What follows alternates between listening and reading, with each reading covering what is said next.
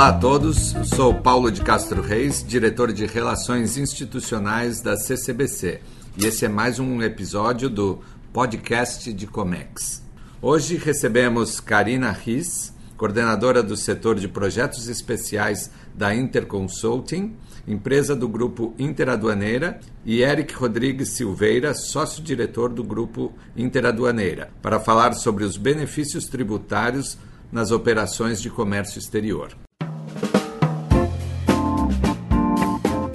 Eric, geralmente eh, nós ouvimos falar que o regime de drawback se trata de um benefício fiscal, mas como ele funciona exatamente?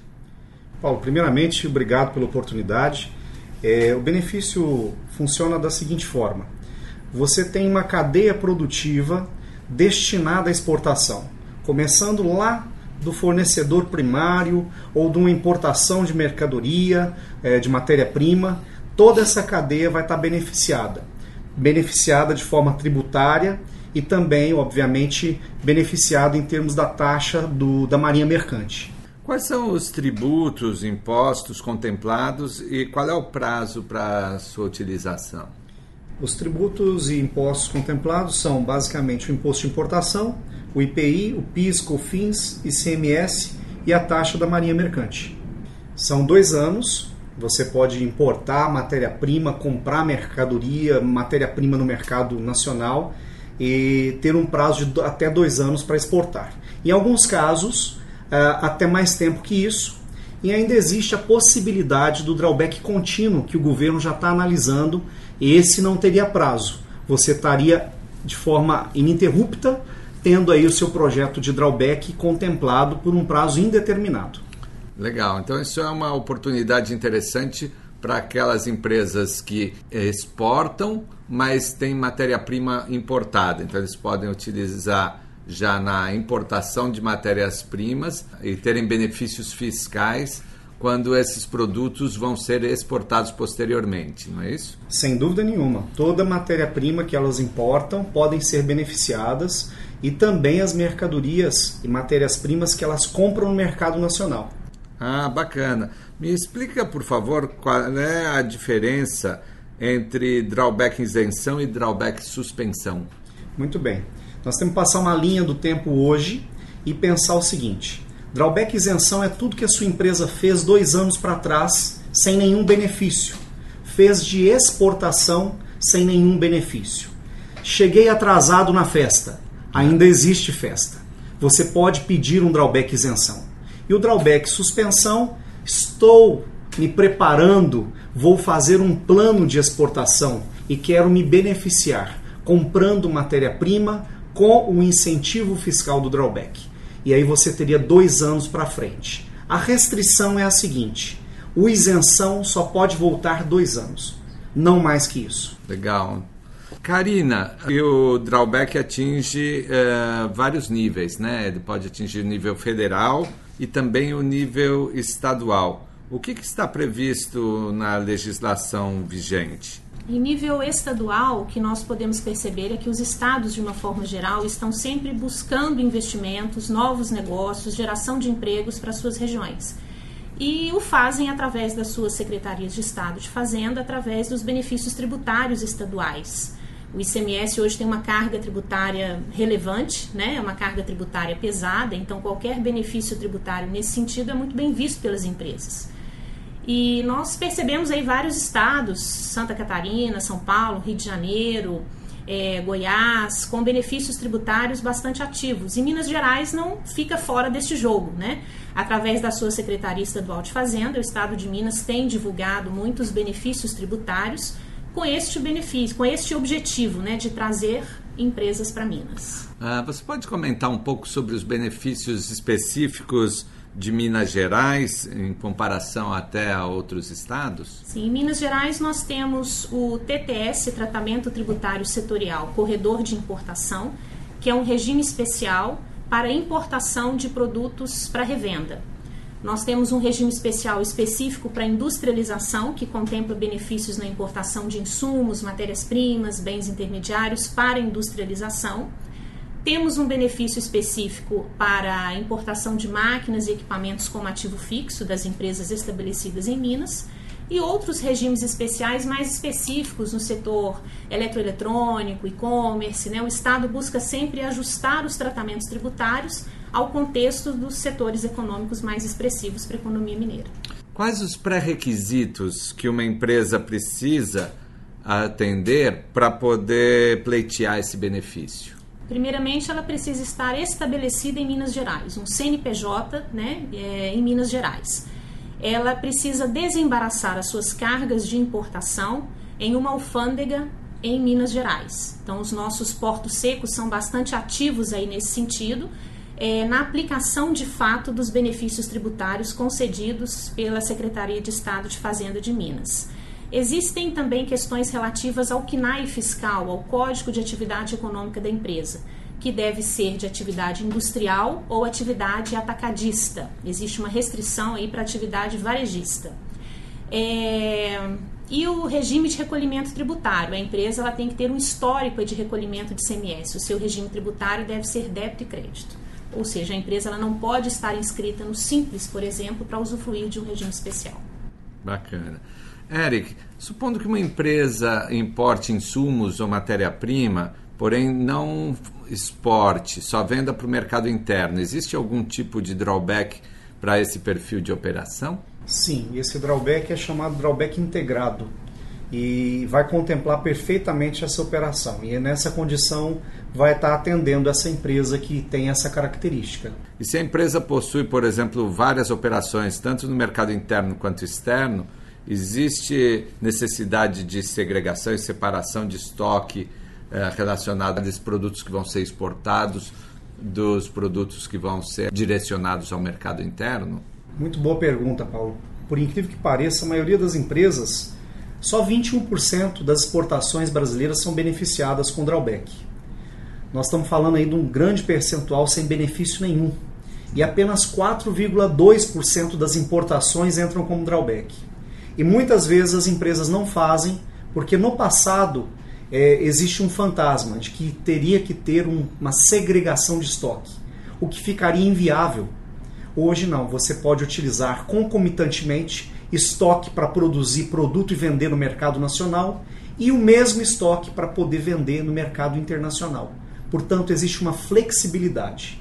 Quer dizer, só na, nos relatórios que você tem que especificar o que está indo para cada mercado? Na verdade, nem nos relatórios você precisa especificar. Você precisa ter um bill of material, aonde você fala, para produzir um carro eu preciso de cinco pneus. Se você produz, obviamente, 100 carros e exporta, você tem que ter uma contrapartida ali é, de 50 pneus, você tem que ter uma contrapartida proporcional à quantidade de carros que você exporta. Interessante. E além dos insumos, existe algum outro material que pode beneficiar com esses projetos de drawback? Eu, eu chamo de é o drawback super, é. porque ele beneficia, atinge também aquilo que você não agrega no seu produto. Uma faca de corte que se desgasta, pelo rendimento de quantas peças essa faca corta, você pode trazer outra faca que vá em contato com o processo produtivo e se beneficiar dos impostos federais e também estadual, conforme a modalidade do drawback que você estiver utilizando. Agora, é, seguindo esse seu exemplo, isso se aplica também para máquinas inteiras ou só para peças? Não, máquinas é um outro assunto, é ex-tarifário, ah. drawback não se aplica para máquinas. E o que a empresa então ganha fazendo uso desse regime e quais os principais uh, setores que o drawback contempla? Muito bem. A empresa, ela fazendo o drawback isenção, que é dois anos para trás, ela consegue recuperar todos os tributos federais, de menos o ICMS. E também não vai conseguir recuperar a Marinha Mercante. Portanto, é, ficaria prejudicado aí a recuperação da Marinha Mercante e, obviamente, o, o tributo estadual. No drawback suspensão, todos os tributos federais e também os tributos estaduais e a taxa da Marinha Mercante. Olha que interessante. Então é importante se planejar. Sem dúvida. Os setores que uh, podem ser beneficiados, todos os setores que onde exista produção E existe uma possibilidade futura que o governo já está estudando, que é também agregar o serviço. Por exemplo, empresa que exporta, mas terceiriza sua produção, ela poderia se beneficiar no futuro também desses tributos relacionados ao serviço. É uma proposta, o governo inclusive está é, para final do mês que vem, de março, é, propondo aí uma consulta pública, onde a nossa empresa está participando ativamente para potencializar os benefícios em cima da cadeia produtiva voltada para exportação. É importante a gente acompanhar isso de perto. Sem dúvida. Karina, é, com relação ao regime especial e industrialização, qual o tratamento tributário inerente para esse benefício fiscal? É, o regime especial de industrialização ele prevê o diferimento do ICMS na importação de matérias-primas, bens intermediários e material de embalagem para industrialização. É, por empresas mineiras importadoras que vão industrializar os seus produtos no estabelecimento em Minas Gerais. E os produtos que são industrializados em Minas, além do diferimento na importação, ele também pode ter um benefício na venda do produto acabado. Então a empresa pode apresentar um plano de negócios, um business plan ao Estado, a Secretaria Estadual da Fazenda analisa esse plano de negócios e concede uma redução também tributária na venda do produto final, resultante desta industrialização em Minas. E quais seriam os pré-requisitos, os trâmites e prazos para uma empresa pleitear esse regime? Da mesma forma que o corredor de importação, a empresa que vai pleitear o regime de industrialização, ela precisa estar estabelecida em Minas Gerais, estar habilitada ao CIARE, que é um sistema da Receita Estadual. Ela precisa desembaraçar as suas mercadorias numa alfândega em Minas, então mais uma vez aí a relevância dos portos secos em Minas Gerais.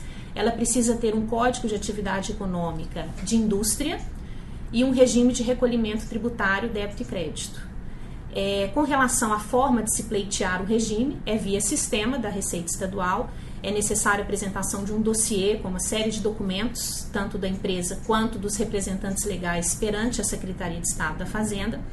É, e prazo médio, é, quatro a seis meses, porque primeiramente é feita uma análise pela Delegacia Fiscal de Jurisdição da empresa. E posteriormente esse pleito é direcionado à SUTRI, Superintendência de Tributação para análise final, deferimento do regime especial. Muito bom. Eric, agora recentemente, quando eu fiz uma pergunta sobre maquinário, você comentou sobre ex-tarifário. Uh, no nível federal, como funciona esse regime, esse benefício? Você pode comentar um pouco? Muito bem. O ex-tarifário é realmente o benefício, é o maior benefício para máquinas e equipamentos que a gente tem hoje no país desde que não exista similar nacional. Portanto, quando uma empresa é, decide criar uma companhia, uma nova linha produtiva, necessita investir em máquinas, é muito importante é, verificar todas as vertentes e todos os investimentos necessários, porque esse benefício vai reduzir de 14% em média o imposto de importação de uma máquina para 0%, desde que você entre com pleito, um pedido junto ao governo federal. Olha, muito interessante. E para quem tem interesse em utilizar o ex-tarifário, qual seria o, o procedimento e os prazos? O procedimento seria, em primeiro lugar, ter toda a ficha técnica desses equipamentos, para que a gente possa tramitar com o pedido junto ao governo federal, para que a gente possa tramitar também no que diz respeito ao exame de não similaridade, porque não pode existir uma fábrica no Brasil com capacidade de produzir esse mesmo equipamento. Portanto, a, a base dessa, dessa, desse benefício é não ter similar nacional. Então, esse seria o, o, o ponto-chave que pode acarretar no indeferimento de um pedido. Existe algum outro ponto que tem que ser cuidado em relação à solicitação de ex-tarifário? Ou é basicamente a questão de não termos similar nacional? A base é não ter similar nacional, mas muitas vezes a empresa cuida da parte do benefício em cima da hora do embarque. Uhum. E aí ela acaba não tendo tempo hábil é, para poder tramitar com esse processo, que leva de três a quatro, muitas vezes pode chegar a cinco meses. Ah. Portanto, é prazo e, e também a questão da não similaridade. Queria voltar, Karina, aquela questão dos benefícios oferecidos pelo Estado de Minas Gerais. Em relação aos bens importados para composição de ativo fixo, como máquinas e equipamentos, que a gente está falando agora recentemente, qual a possibilidade de se obter outros benefícios tributários para operações aí no Estado? É, a questão da similaridade também é tratada para os benefícios estaduais. Então, no caso do regime especial de diferimento de CMS para máquinas e equipamentos, estes bens não podem ter similar no estado de Minas Gerais. Um equipamento similar fabricado dentro do estado. É um dos pré-requisitos para a empresa é, conseguir, junto à Secretaria Estadual de Fazenda, o regime especial de diferimento. E a utilização deste bem na própria unidade, na própria unidade fabril do importador. Então, não é um benefício, por exemplo, concedido a uma empresa que importa um equipamento e revende. Ele tem que ser, de fato, utilizado na sua linha de produção. Além disso, existe alguma possibilidade desses benefícios perderem a validade? É, os, todos os regimes especiais de CMS que são concedidos pelo governo de Minas, eles estão convalidados no CONFAS. Então, existe uma segurança, né, na verdade, de que se mudar o governo, esses benefícios permanecem, como aconteceu recentemente. Então, uma condição da empresa perder o seu benefício é questão de, em termos de regularidade fiscal da empresa, ou ela não atender a um requisito prescrito neste regime especial. Mas a intenção do governo é que esses, mesmo com as mudanças políticas, esses benefícios permaneçam. Né? Então, por exemplo, o corredor de importação ele está convalidado por oito anos desde a sua constituição. Então, até 2025 ele está garantido pelo CONFAS. Mas é interesse dos governos manter sim esses regimes especiais é uma forma é, muito firme de atração de investimentos, de novos negócios para o Estado. Então, é interesse do governo estadual manter esses benefícios. Perfeito. E para a gente concluir, você pode compartilhar conosco alguns exemplos de regimes especiais já concedidos pelo Estado de Minas Gerais? Sim, nós temos exemplos de empresas trading companies, né, que é, eram atuantes, são atuantes ainda no, no, sul, estados do sul, que já vieram para Minas Gerais, mediante a obtenção do corredor de importação, que é o benefício relacionado à importação de bens para revenda, e algumas empresas do setor farmacêutico, eletroeletrônico, cosméticos. Então, nós temos aí um histórico é, bem sucedido de empresas que vieram para Minas justamente para usufruir desses benefícios estaduais. Muito interessante. E com isso gostaria de agradecer aqui a presença da Karine e do Eric em mais um bate-papo do podcast de Comex. Obrigado, obrigado, Paulo. Agradeço pelo convite, pela oportunidade. Muito obrigado. Mais uma vez agradeço a participação de vocês e convido a todos a acompanharem uh, este e os próximos podcasts de Comex nas redes sociais e nos canais da Câmara de Comércio Brasil-Canadá.